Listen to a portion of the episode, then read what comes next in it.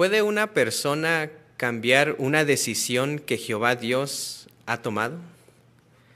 Bueno, la respuesta a esta pregunta la encontramos en el ejemplo de Finiás. ¿Qué hizo este hombre? ¿A qué situación se enfrentó? Y más que todo, ¿qué podemos aprender acerca de él? Bueno, la historia de este hombre inicia en Números capítulo 25, versículos 1 y 2. Vayamos a esta parte de la Biblia para aprender un poco del ejemplo de este hombre. Números capítulo 25 versículos 1 y 2 dice, Cuando Israel estaba viviendo en Sittim, el pueblo se puso a tener relaciones sexuales inmorales con las hijas de Moab, y las mujeres invitaban al pueblo a los sacrificios de sus dioses, y el pueblo empezó a comer y a inclinarse ante los dioses de ellas. Pausemos un momento aquí. Cuando un pescador quiere sacar peces del agua, ¿qué es lo que necesita que hacer? Bueno, aparte de estar en el lugar donde están todos los peces, tiene que usar una carnada adecuada para atraer a los peces al anzuelo.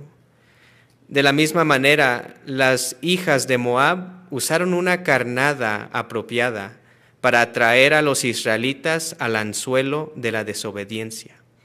¿Cuál fue esto? Bueno, según el versículo número uno, eh, la carnada fue tener relaciones sexuales con las hijas de Moab. Fue tan efectivo o efectiva esta carnada que el versículo número dos menciona que hasta eh, los israelitas empezaron a adorar a otros dioses. ¿Cuál fue el efecto de la conducta de los israelitas en Jehová Dios? Bueno, los siguientes versículos, números capítulo 25, versículos 3 y 5 nos dicen cómo se sintió Jehová. Allí dice, de modo que Israel se unió a la adoración del Baal de Peor, y Jehová se enojó con Israel. Jehová le dijo a Moisés, toma todos los cabecillas de esta gente y cuélgalos delante de Jehová a plena luz del día, para que Jehová deje de estar furioso con Israel. Entonces Moisés le dijo a los jueces de Israel, que cada uno de ustedes mate a aquellos hombres que se unieron a la adoración del Baal de Peor. Como podemos observar en estos versículos, Jehová Dios se enfureció contra los israelitas. Pero hagamos la siguiente pregunta. ¿Por qué tantos israelitas mordieron este anzuelo? Bueno, básicamente porque fueron egoístas habían olvidado todo lo que Jehová Dios había hecho por ellos. Por ejemplo, Jehová Dios los había liberado de la esclavitud de Egipto, los había alimentado y cuidado en el desierto, y finalmente los había traído sanos y salvos a la entrada de la tierra prometida. Pero mientras se ejecutaba esta sentencia de Jehová, algo interesante ocurrió algo que detuvo esta sentencia. Veamos lo que dice Números capítulo 25, ahora los versículos 6 a 11. Allí dice, pero justo en ese momento apareció un israelita con una madianita y la llevaba donde estaban sus hermanos ante los ojos de Moisés y todo el pueblo de Israel mientras ellos estaban llorando a la entrada de la tienda de reunión. Cuando lo vio Finías, hijo de Eleazar, hijo del sacerdote Aarón, de inmediato se levantó en medio del pueblo y agarró una lanza.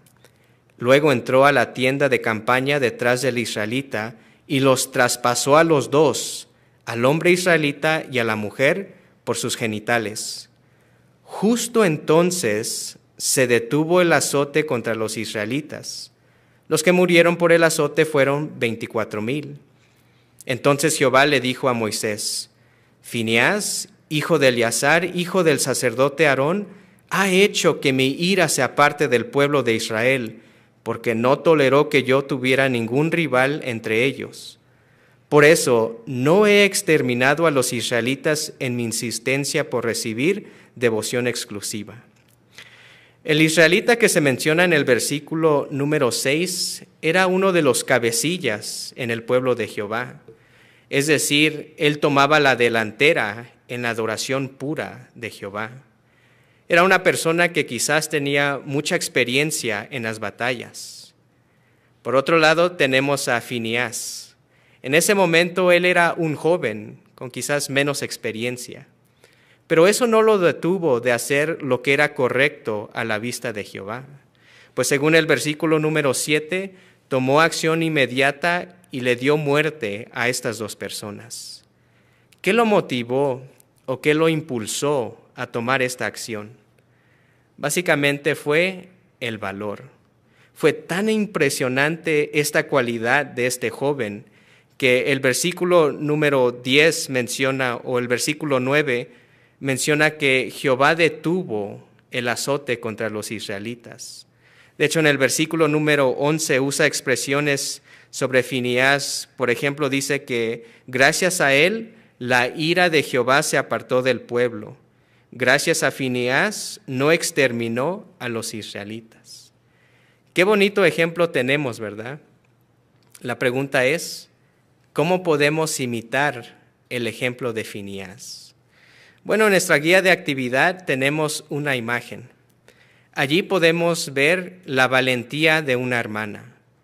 ¿No es cierto que requiere mucho valor el pararse enfrente de varios estudiantes para explicar un tema complicado como el origen de la vida?